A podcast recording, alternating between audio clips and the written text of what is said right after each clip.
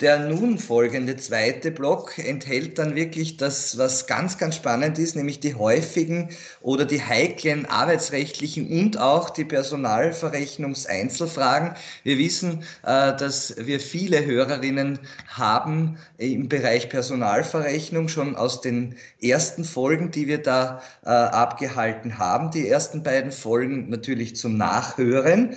Gehen wir gleich vielleicht auf eine sehr spannende Frage los mit der nächsten Folie, nämlich genügt denn wirklich für den Abschluss der Covid-Kurzarbeit eine Betriebsvereinbarung oder besser gefragt auch, braucht man überhaupt eine? Das Problem wird jetzt erläutert werden. Ja, es ist so, dass äh, das Gesetz weder eine Betriebsvereinbarung verlangt, noch dazu ermächtigt. Und trotzdem verlangt die Sozialpartnervereinbarung zwischen den beiden Sozialpartnern abgeschlossen in Betrieben mit Betriebsräten. Eine, eine quasi Unterschrift auch der Betriebsräte mit dem Übertitel äh, sozusagen, dass diese Sozialpartnervereinbarung gleichzeitig eine Betriebsvereinbarung oder, bei, äh, oder Vereinbarung, Vertrag zugunsten Dritter, über Begleitmaßnahme während der Kurzarbeit, insbesondere nach 97 Absatz 1 Ziffer 13 Arbeitsverfassungsgesetz und 881 ABGB, also Vertrag zugunsten Dritter zwischen der Firma und dem Betriebsrat darstellt. Das heißt, man kommt ohne die Unterschrift nicht aus, auch des Betriebsrats. Das ist zumindest die, und denn ohne Sozialpartnervereinbarung gibt es keine Beihilfe. Man muss sich der unterwerfen. Und in Betrieben mit Betriebsrat ist die Unterschrift unter anderem auch der Betriebsräte vorgesehen, der Vorsitzenden vorgesehen, aber im Muster für Betriebe ohne Betriebsrat stehen die Unterschriften der Arbeitnehmer, nicht aber im Muster für Betriebe mit Betriebsrat. Das heißt, ich habe keine als Arbeitgeber, keine, offenbar keine Zustimmung der Mitarbeiter einzuholen. Das, davon gehen die Sozialpartner aus. Die Frage ist, ob das richtig ist. Müssen sich die Arbeitnehmer gefallen lassen, dass jemand brutal formuliert ihre Bezüge sozusagen stark reduziert? Auf Arbeit kann ich verzichten, aber auch auf die Bezugsreduktion oder ohne gefragt zu werden oder auf wie viel Prozent man geht, ob man 50, 40.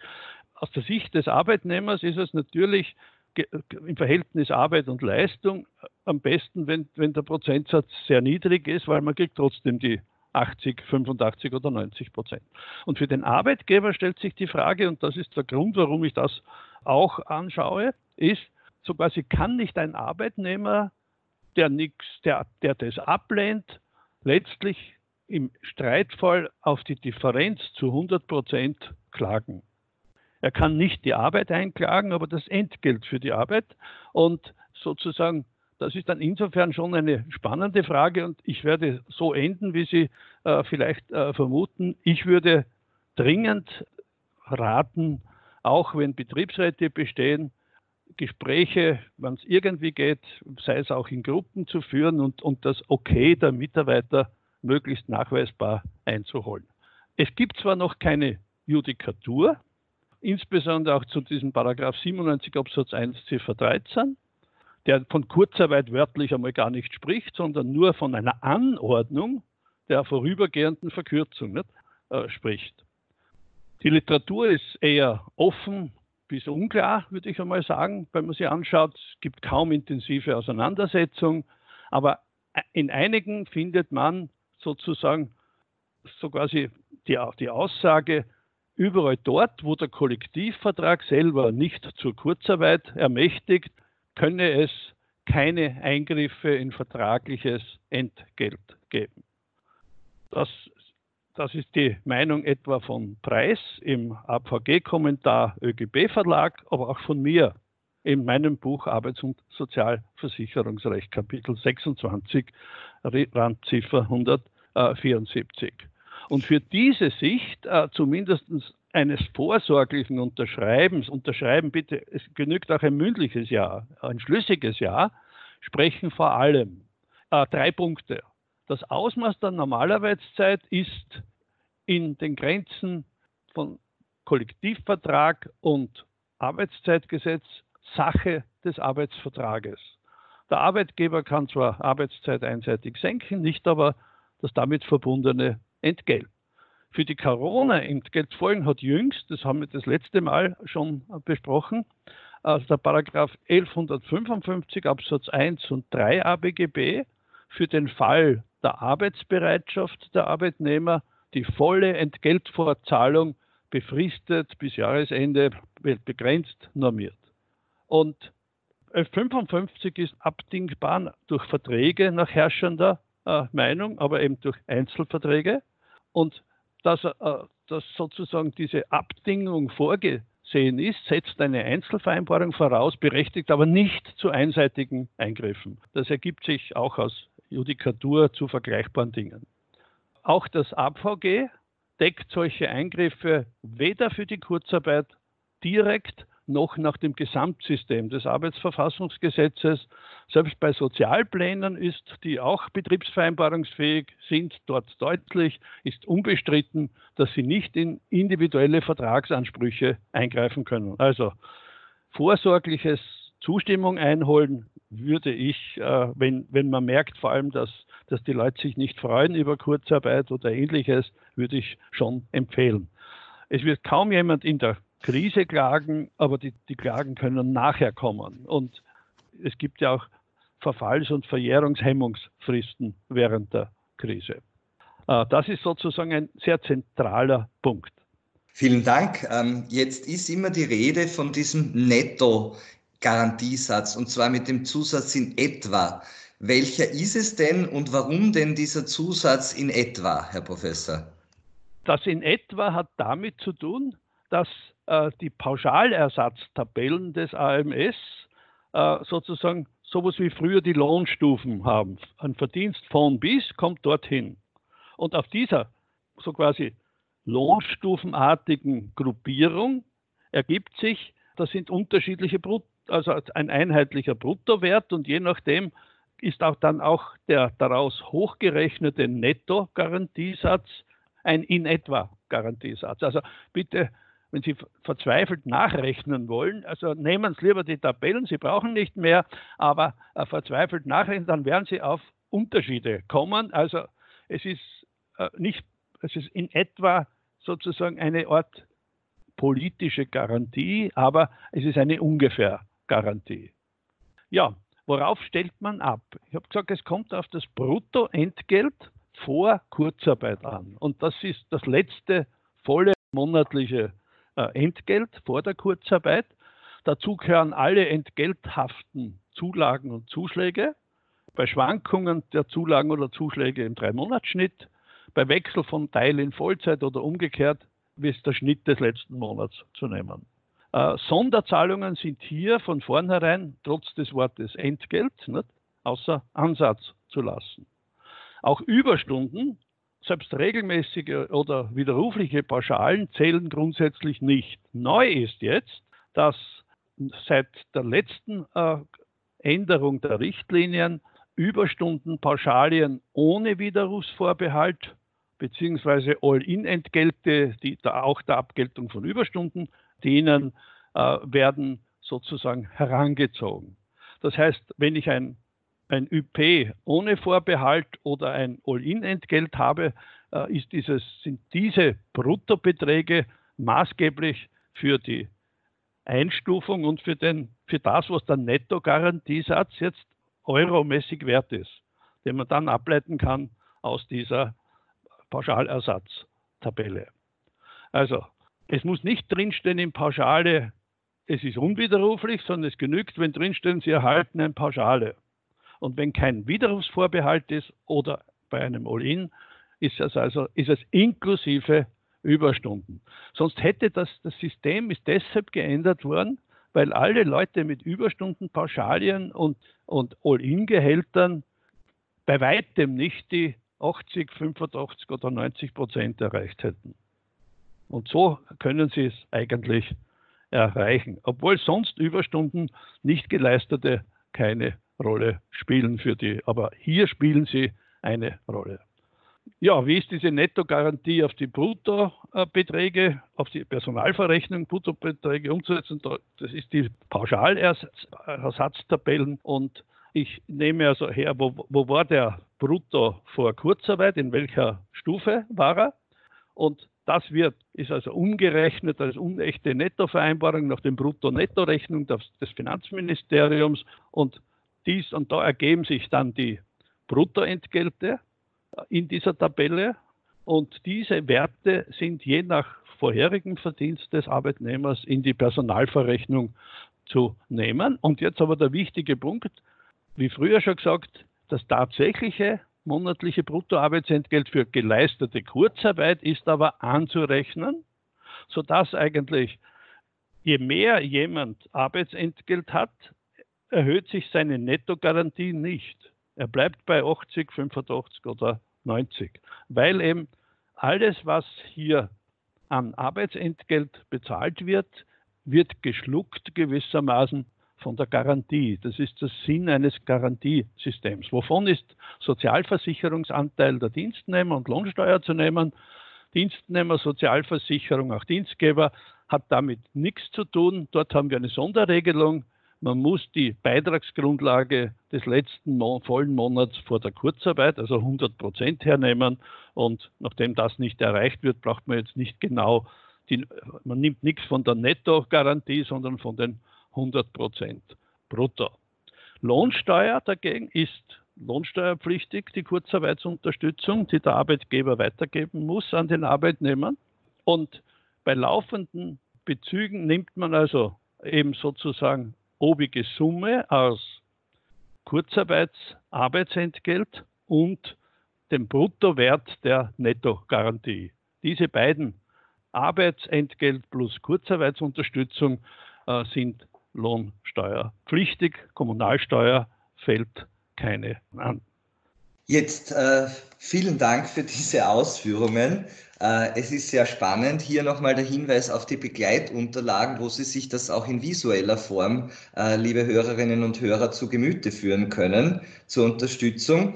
Jetzt kommen wir zur Frage nach dem Ausmaß und gleichzeitig die Folgefrage, wie ist es denn, wenn das Ausmaß nicht so fix ist? Das heißt, welches Ausmaß der Kurzarbeit wähle ich und wie gehe ich mit Schwankungen äh, im Beschäftigungsausmaß während dieser Kurzarbeitsphase um, Herr Professor? Ja, wir müssen zwei Dinge unterscheiden. Die Menge der Kurzarbeit, also das Ausmaß, und wie ich es verteilen kann, wie ich diese Menge, das Ausmaß verteilen kann. Hier beim Ausmaß geht es nur um die Menge und die Menge ist ein, ein Wert zwischen 10 und 90 Prozent und ist in der Sozialpartnervereinbarung festzulegen. Für welche Gruppe oder für alle einheitlich, beides geht. Der Prozentsatzunterschied kann auch unterschiedlich festgelegt werden. Es muss also ein Mindestausmaß von 10 Prozent der Normalarbeitszeit des Arbeitnehmers sein oder höchstens 90. Und jeder Wert dazwischen geht, der muss fixiert sein. Und diese Werte sind aber im Durchschnitt zu verstehen. Der Durchschnitt ist der Durchrechnungszeitraum und das wird im Regelfall die Laufzeit der Kurzarbeit sein, wenn nichts anderes festgelegt ist. Also wenn ich zum Beispiel drei Monate Kurzarbeit habe, muss ich im Durchschnitt von drei Monaten auf, die, auf den festgelegten Prozentsatz kommen. Und der Durchschnitt ist nicht die Summe der Arbeitszeit aller Mitarbeiter, die kurzarbeiten, sondern ist je individuellem Kurzarbeitsarbeitnehmer zu verstehen. Auch das macht es unter Umständen, je flexibler man ist, umso komplexer ist es dann in der Umsetzung, muss man vielleicht schon sagen. Aber man, es wird die Umsetzung erleichtert, weil man nicht starre äh, Arbeitszeiten festlegen muss. Und wirtschaftlich ist natürlich die Bedeutung etwa folgende, lässt sich wie folgt festhalten. Die Kurzarbeitsunterstützung und Beihilfe ist umso höher, relativ umso höher, je niedriger der Arbeitsprozentsatz ist. Auch dies kann für gruppenbezogenes Splitting des Ausmaßprozentes sprechen. Es wird nicht möglich sein, überall ganz niedrige Werte festzulegen oder überall ganz hohe. Und je höher sozusagen der Arbeitswert ist, das Arbeitsausmaß ist, umso geringer fällt eigentlich äh, die Beihilfe aus und umso stärker fallen natürlich dann auch Administrationskosten, die ja nicht zu verschwinden, in, ins Gewicht.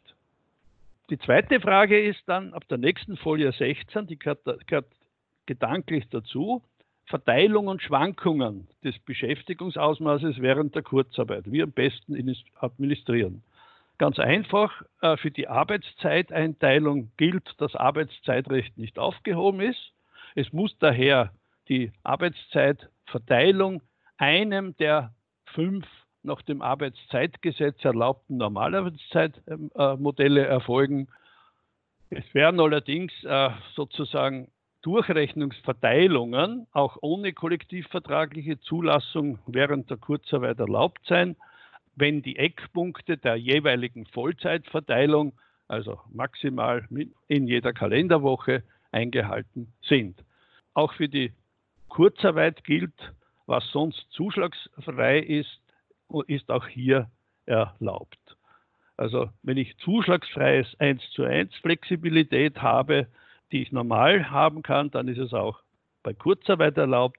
Es ist aber die Flexibilität ist auch bei Zeitmodellen äh, hier ist es ähnlich der Teilzeit, ist es ähnlich, so wie bei Teilzeit an drei Monaten äh, der Durchschnittswert zu nehmen ist, wenn keine abweichende KV-Regelung ist, geht es auch hier. Administrativ ist es wohl am einfachsten, die Kurzarbeit im bisherigen Verteilungsmodell der Normalarbeitszeit abzuwickeln. Also das Arbeitszeitmodell nicht äh, zu verändern. Ich habe aber einen wichtigen Punkt äh, dazu. Die Arbeitszeitaufzeichnungen müssen so sein, dass der Durchschnitt für die Laufzeit, meistens drei Monate, abgrenzbar nachweisbar ist. Ja, die Abgrenzung ist ein wichtiger Punkt. Bitte. Ähm, die, die Arbeitszeit hat mir das nächste Stichwort geliefert, nämlich die Gleitzeitvereinbarungen während der Kurzarbeit. Sehen Sie da oder gibt es da ganz klar Anpassungsbedarf, wenn ich da ein Gleitzeitmodell in meinem Unternehmen schon habe? Ja, danke für die Frage. Es gibt einen Anpassungsbedarf, aber nicht sehr viel. Wo ist jedenfalls ein Anpassungsbedarf? Ich habe ja, wenn ich quasi eine elektronische, eine elektronische Zeiterfassung habe, habe ich ja normalerweise auch eine, eine Sollarbeitszeit vorgegeben, pro Tag zum Beispiel im Durchschnitt.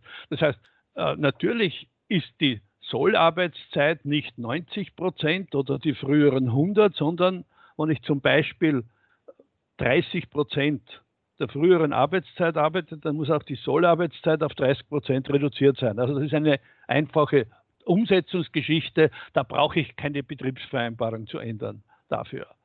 Die Gleitzeit eignet sich meines Erachtens sehr gut zur Umsetzung der Kurzarbeit, wie übrigens auch bei vielen sonstigen förderbaren Teilzeiten. Voraussetzungen sind zwei Punkte. Gleitdisziplin, entsprechende und Zeiterfassungen mit Abgrenzbarkeit quasi der, der Normalarbeitszeiten. Äh, was meine ich damit? Viele haben zum Beispiel bei Gleiten die Gleitzeitperiode von zwölf Monaten oder einem Jahr. Jetzt muss ich nicht äh, die Betriebsvereinbarung ändern und sagen, okay, wir, ändern, wir reduzieren sie auf drei Monate oder auf irgendetwas, sondern ich muss eigentlich nur die Zeiterfassung haben und sagen, wann beginnt es, was für einen Status habe ich dort und was ist dann der Sollstatus am Ende der Kurzarbeit. Also daher ist sehr wichtig, sind verlässliche Status, Statusfeststellungen zu Beginn und Ende der Kurzarbeitslaufzeit ganz wichtig. Es kann Sinn machen, allenfalls Sonderampelkonten so quasi zu führen. Äh, noch wichtig ist, wie bei jeder, äh, also auch mit der Entgeltfortzahlungszeiteingaben deutlich als solche zu kennzeichnen, wenn Sie sie eingeben überhaupt, ja, weil die Ausfallstunden für die Unterstützung entweder je nach Art des Anspruchs mit dem fiktiven Normalarbeitszeitausmaß oder mit 90 Prozent davon etwa bei Krankenstellen äh, zählen. Äh, wo haben Sie natürlich auch einen Einzel-PV oder Einzelvereinbarungsanpassungsbedarf bei Gleitzeit äh, etwa hinsichtlich der fiktiven Normalarbeitszeit. Nicht? Wenn ich nicht 40 Stunden arbeite oder nicht 38,5, dann kann auch meine, können auch meine Arztstunden nicht fiktiv 40 sein. Ich muss also, das müsste ich anpassen an den Kurzarbeitsprozentsatz. Das wären sozusagen die beiden Besonderheiten. Es gibt vielleicht nur eine kleine Erleichterung äh, Stichwort Disziplin, Gleitdisziplin. Wenn ein Mitarbeiter zu viel gleitet, er kommt also nicht runter, dann hat er so quasi Kurzarbeitsmehrarbeit. Ja? Und wenn, wenn die jetzt zu bezahlen ist, äh, dann hat er mehr gearbeitet, kriegt aber nicht mehr unterm Strich, weil er ja, weil dann die Auffüllgarantie zurückgeht. Also insofern ist immer wichtig, sich zurückzuerinnern, was ist denn eigentlich der Grundsatz dieses Systems? Es ist ein Garantieprozentsatzsystem. Und je mehr man arbeiten kann, umso weniger braucht man die Hilfe der Allgemeinheit. Nicht? Und je weniger man arbeiten kann, umso eher brauche ich die Hilfe der Allgemeinheit. Und daher ist es ein Garantiesystem und äh, ich kann also nicht einfach durch Mehrarbeit einfach mein Gesamteinkommen er erhöhen und unter Umständen in dieser Zeitphase. Kurzarbeit ist eine besondere Zeitphase. Ja, wie sieht es denn aus äh, mit der Altersteilzeit? Äh, ich glaube, das ist kein Widerspruch, Kurzarbeit und Altersteilzeit. Ja, die Antwort ist eindeutig ja was, wann, wird das, wann wird das sein? Sie müssen daran denken, dass es beispielsweise in einem kurzarbeitenden Betrieb gibt und da äh, entweder bei kontinuierlicher Altersteilzeit, dass jemand eine relativ äh, irgend, irgendwann zwischen 40 und 60 äh, Prozent arbeitet oder meistens 50 Prozent äh, und jetzt dann, dann kriegt er einen Lohnausgleich von 50 Prozent auf die fehlenden, gedeckelt mit der Höchstbeitragsgrundlage. Und hier kann es sein, dass nicht genug Arbeit vorhanden ist, für diese Teilzeit, die, die, Teilzeit zu erbringen. Dann ist es wie bei einer normalen Teilzeit auch möglich, dass diese Teilzeit kurz gearbeitet wird und daher ergibt sich äh, dann natürlich die Möglichkeit, beide Systeme miteinander zu verknüpfen das eine lässt man unverändert Altersteilzeit und das andere führt man für eine bestimmte Zeit ein. Am leichtesten ist es bei vollkontinuierlicher Altersteilzeit. Alles andere ist verdammt kompliziert, aber sie gehen auch. Die vergütbaren Ausfallstunden, also bei der Altersteilzeit muss ja der Arbeitgeber die, die, die Teilzeit voll bezahlen, aber für den Ausfall gibt es den Lohnausgleich vom AMS, betreffen nur die Daher gibt es nur Ausfallstunden mit Kurzarbeitsunterstützung für die vereinbarte Teilzeitarbeit. Und die Einstufung erfolgt daher mit dem Brutto-Teilzeitarbeitsentgelt. Strittig könnte werden, ob der Lohnausgleich dazukommt. Also wenn ich nichts überlesen habe, gibt es dafür keine Ausführungen in den Richtlinien. Das wird sozusagen ein, wird eine Frage sein. Wahrscheinlich wird man eher zu nachdem ja auch Doppelförderungen nicht in Frage kommen, eher, also wahrscheinlich ist es äh, am systemkonformsten, den Lohnausgleich nicht dazu zu nehmen, obwohl es Arbeitsrechtsurteile gibt, wo etwa bei Urlaubsersatzleistung, wenn ein Altersteilzeitler ausschaut, ausscheidet, äh, dass man dann auch vom Lohnausgleich den Urlaubs, die Urlaubsersatzleistung bezahlen muss. Ja, sollte Sie, sollten Sie große Blockungen haben, brauchen Sie in der Freizeitphase Ersatzarbeitskräfte. Und wenn die Ersatzarbeitskräfte jetzt nicht so viel arbeiten wie früher, sondern kurz arbeiten, schadet das nicht. Sie müssen nur da sein bei großen Blockungen. Ja, ein Bitte. Äh, ja. Wieder, ein, wieder ein, ein, ein Begriff, den ich gern hinterfragen würde. Und zwar, Sie nennen das Ausfallstunden. Ausfallsstunden, Verzeihung. Äh, welche von diesen sogenannten Ausfallsstunden sind denn Unterstützungs- und Kurzarbeit beihilfenfähige Ausfallsstunden? Das ist gar nicht so einfach, leider. Ja, das Grundsystem es ist alles, was durch Kurzarbeit ausfällt, Arbeitszeit, die ausfällt und zu einer Unterschreitung der so quasi der 90% Garantie führt, wäre grundsätzlich aus, wären Ausfallstunden. Beihilfenfähig oder unterstützungsfähig sind nur ausfallend, kurzarbeitsbedingt ausfallende Arbeitsstunden mit Freizeitcharakter und Verdienstausfall. Daher Abbau von Urlauben, Alturlauben oder laufenden oder Zeitguthaben sind, obwohl nicht gearbeitet wurde, keine Ausfallsstunden daher. Die sind sogar etwas höher zu vergüten verrechenbar ist, ist sozusagen die individuelle Soll-Normalarbeitszeit des Kurzarbeitsmonats abzüglich bezahlter oder geleisteter Arbeitsstunden, welcher Art auch immer, selbst wenn es echte Überstunden wären, ja, sind sie anzu, anzurechnen, und Entgeltfortzahlung Stunden für Krankenstände bis zum Garantieprozentsatz bei 55, 100 Prozent. Die kalendermonatlich vorzulegende Abrechnungsliste hat pro Arbeitnehmer unter anderem zum Nachweis die Summen der Arbeitsstunden und die Summen der Arbeitszeitausfallstunden zu enthalten. Und wie schaut es mit dem Nachweis aus?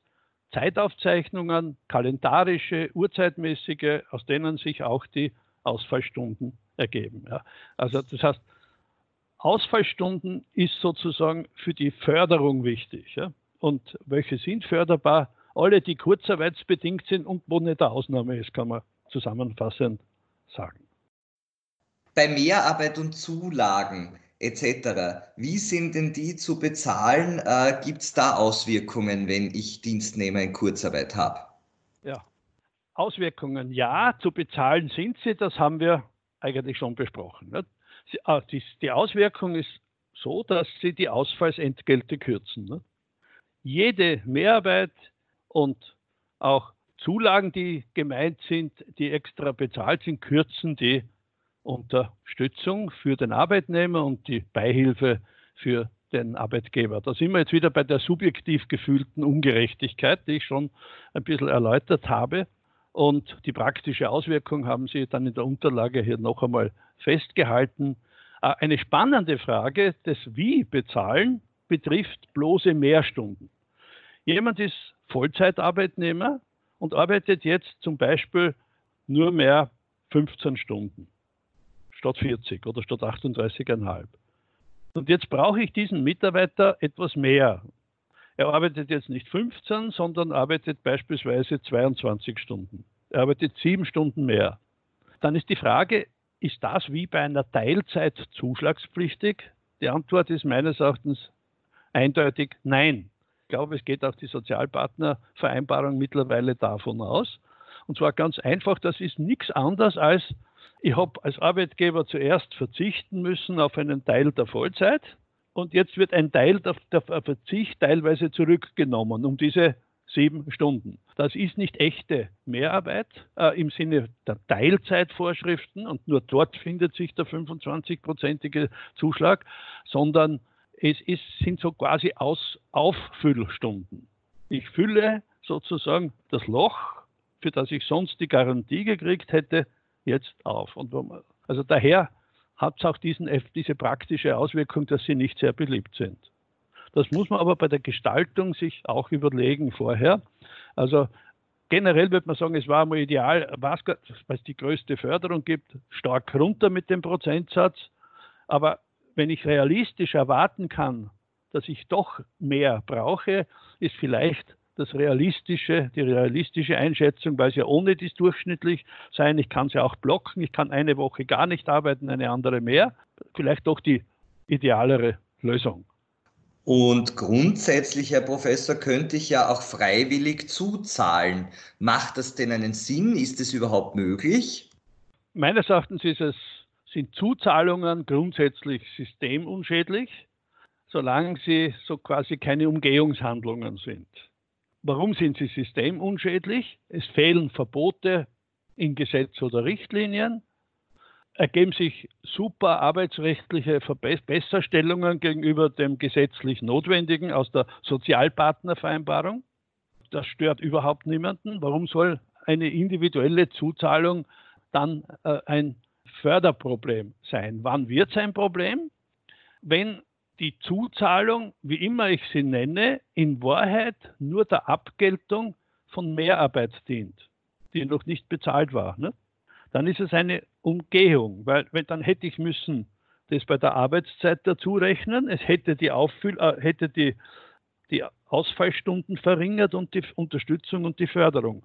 Und wenn ich das mache, solche Umgehungshandlungen, habe ich natürlich unter Umständen möglicherweise sogar auch strafrechtlichen Betrug. Also, ob es aber ehrliche Aufzahlungen sind, zum Beispiel, ideal könnte jetzt sein, seit vergangenen Wochenende steht fest, dass Covid-kausale zusätzliche Zulagen und Bonuszahlungen die ausschließlich dieser Covid-Situation dienen, wenn sie üblicherweise bisher nicht gewährt wurden und 2020 3000 Euro brutto nicht übersteigen, sind sie steuerfrei und auch sozialversicherungsfrei in dieser Zeit.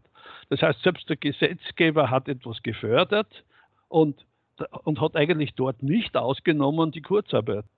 Auch Kurzarbeitende so quasi können in ihrer Kurzarbeit einen sehr wichtigen Beitrag unter Umständen für ein Unternehmen leisten. Ja. Und wenn man das abgilt und nicht die Stunden abgilt, also gefährlich wird es immer, wenn Sie Stunden abgelten, denn dann müssten Sie das als Arbeitsentgelt in die Abrechnungen hineinnehmen. Und wenn Sie das nicht tun und das vorsätzlich nicht tun, hätten Sie, hätten Sie wahrscheinlich auch ein größer, gröberes Problem. Aber grundsätzlich ist also, ich könnte auch sagen, zum Beispiel, ich garantiere Ihnen nicht 90 Prozent, sondern ich garantiere Ihnen 95 Prozent.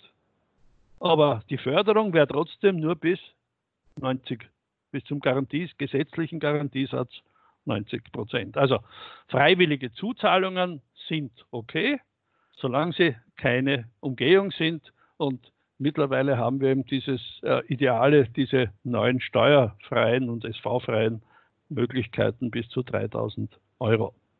Vielen Dank. Ähm, wie schaut es denn mit Krankenständen und Feiertagen aus, Herr Professor? Ja, Entgeltfortzahlungsstunden bei Krankenständen sind zwar mit dem garantierten Entgelt, also mit den 90 Prozent, der hochgeht den hochgerechneten Bruttobetrag von 90 Prozent netto arbeitgeberseitig zu bezahlen, aber unterstützungs- und beihilfenfähig sind sie nur ab, wenn, wenn das festgelegte also ab dem festgelegten Kurzarbeitsausmaß. Das heißt, wenn ich zum Beispiel 30 Prozent Arbeitszeit habe statt 100, dann ist mein Arbeitsentgelt 30 Prozent. Wenn ich jetzt krank werde, dann sind, ist der Teil der, des Entgelts, der in den Krankenstand fällt, von den 30, äh, ist dann mein Kakao als Arbeitgeber äh, sozusagen und das AMS zahlt für die überschreitende Zeit zahlt sie den, so quasi die Kurzarbeitsunterstützung bzw. Beihilfe. Das heißt, unterstützungs- und beihilfenfähig sind sie nur ab dem jeweils festgelegten Kurzarbeitsausmaß. Beim Feiertag schaut es wie folgt aus. Hier gibt es keine Besserstellung in der Sozialpartnervereinbarung. Und das bedeutet daher, ich kriege, wenn ein Feiertag auf einen sonstigen Arbeitstag fällt, bin ich auch in der Kurzarbeit nicht arbeitsverpflichtet, sondern habe ich frei und bekomme die Stunden meiner Kurzarbeit, die auf den Feiertag entfallen, quasi äh, weiter. Ja. Das heißt, beim Feiertagsentgelt äh, gibt es also keine Besserstellung, wohl aber greift natürlich die Garantie auf die 90 Prozent wieder. An Sonn- und Feiertagen, an denen normalerweise nicht gearbeitet wird, kann auch kein Ausfall wegen Kurzarbeit eintreten. Daher können förderbare Ausfallstunden nur dann entstehen, wenn es an Sonn- und Feiertagen, wenn es üblich ist, auch an Sonn- und Feiertagen zu arbeiten, etwa Gastronomie als Beispiel. Nicht? Also da ist dann meistens ja ein, ein anderer Tag äh, frei als, als, das. Das heißt, es ist immer die Frage hier quasi, was ist, äh, es ist gut, dass es zu differenzieren ist von der Höhe her, weil früher hat die äh, hat das AMS gar nichts übernommen von Krankenständen. Jetzt übernehmen sie es und die Sozialpartnervereinbarung hat nicht mehr das volle Ausfallsprinzip, was früher gewesen wäre, sondern sagt, da geht der Garantieprozentsatz für dich als Mitarbeiter weiter, solange du 100 Prozent kriegst. Das wäre die Situation. Vielleicht noch abrundend zum Beschäftigtenstand. Wir hatten ihn schon vorher die letzte Folie in diesem Block oder der letzte Unterteil, wenn Sie so wollen, die Unterteilung? Äh, es geht um was Geschichte, wenn der Beschäftigtenstand, den ich am Beginn einmal schon erläutern durfte, äh, nicht eingehalten wird. Was für Folgen gibt es? Und für die Folgenfrage kann es sein, kann das AMS was machen oder und hat der Arbeitnehmer Ansprüche aus der Nichteinhaltung der Garantie? Gesetz und Richtlinie verlangen nur die Aufrechterhaltung des Beschäftigtenstandes. Es ist nicht die Aufrechterhaltung des Arbeitsverhältnisses, sondern des Beschäftigtenstands. Um diesen und nicht um eine individuelle Kündigung geht es, wie auch die Möglichkeit einer begründet erlangbaren Ausnahmebewilligung und die in der Vereinbarung vorgesehenen Auffüllpflichten nahelegt, wenn man jemand aus persönlichen Gründen kündigt. Eine gesetzliche Unkündbarkeit liegt daher nicht vor. Eine solche könnte auch die Betriebsvereinbarung nicht wirksam verfügen, äh, sondern vorgesehen sind nach Punkt 6.10 der Kurzarbeitsrichtlinie je nach Schwere der Abweichung nur das gänzliche oder teilweise Nichtgebühren oder Rückfordern der Beihilfe. Das heißt, dieses Risiko ist ausdrücklich und deutlich drin. Ich würde aber verschweigen, etwas nicht, versch nicht verschweigen wollen, dass es doch noch ein gewisses Risiko äh, gibt. Es besteht so quasi, wenn man isoliert äh, interpretiert die Sozialpartnervereinbarungen und die, die der Mitarbeiter auch unterschrieben hat bei, ohne Betriebsrat oder die als Vertrag zugunsten der dritten Sicherheitshalber, zugunsten dritter Sicherheitshalber gedeutet wird nach der Eigendeutung äh, der Sozialpartner, gibt es doch nicht unbeachtliches Risiko der Nichtigkeit konkreter betrieblicher Kündigungen. Und zwar, wenn man, wenn man isoliert liest, würde man tatsächlich zu diesem Ergebnis kommen. Ich vertrete aber, glaube ich, mit guten Rechtsgründen, dass viel mehr spricht nicht für diese individuelle Betrachtung auf den einzelnen Arbeitnehmer, der, sondern höchstens bei der Einzelvereinbarung wird Arbeitnehmer, wenn nur ein einziger Kurzarbeit hat, wird es ihm zugesagt. Aber sonst ist es auch wieder de facto eine Gruppe. Es ist also daher das Risiko zwar da, ich glaube allerdings, äh, es ist nicht so, wo ist das finanzielle Risiko, liegt in der Rückzahlung der Beihilfen. Das wäre der wesentliche Punkt. Also dieses Risiko lässt sich, also das steht in den Richtlinien drinnen, daher lässt sich das nicht wegdiskutieren. Das andere ist eine Frage der Einschätzung. Ich glaube, bei richtiger Betrachtung ist das Risiko zwar da, aber es ist nicht, äh, jedenfalls keineswegs sicher, dass daher individuelle Kündigungsschutzanspruche entstehen. Äh, natürlich kann ein Mitarbeiter, der gekündigt wird, zum Beispiel eine Kündigung anfechten, aus Betrieb, wenn, wenn, wenn er Anfechtungsgründe hat. Und dann wird der, Arbeit, der Arbeitgeber schon erklären müssen, was war das Besondere bei ihm, dass er trotzdem gekündigt hat. Nicht? Also daher ist indirektes Risiko ist schon da. Aber direkte Nichtigkeit glaube ich eher nicht. Herr Professor Schrank, äh, vielen Dank für diese äh, vertiefenden Ausführungen und Antworten zur Corona-Kurzarbeit. Sie wissen alle, äh, die Loseblattwerke von Professor Schrank haben frequente Aktualisierungslieferungen. Insgesamt fünfmal im Jahr bringt er uns und Ihnen das Neueste auf den Tisch äh, als Nachlieferung, als Aktualisierung. Und es wäre nicht der Herr Professor Schrank, wenn er nicht äh, auch hier eine Aktualisierung einbauen würde. Denn ein bisschen was war doch dabei bei der arbeitsrechtlichen Gesetzgebung im dritten Covid-19-Gesetz, wie es heißt jetzt mittlerweile mittlerweile. Ähm, und zwar einige Punkte, die jetzt dieses Update betreffen, kommen jetzt sozusagen als extra, als Bonustrack für Sie hier zur Sprache. Sehr geehrte Zuhörerinnen und Zuhörer. Ja, dieser versprochene Bonustrack erwartet Sie in Teil 3 dieses Arbeitsrecht-Podcasts. Zusätzlich möchte ich Sie noch auf die Werke von Herrn Professor Schrank im Webshop hinweisen, sowie auf unseren Corona-Info-Point. Vielen Dank fürs Zuhören.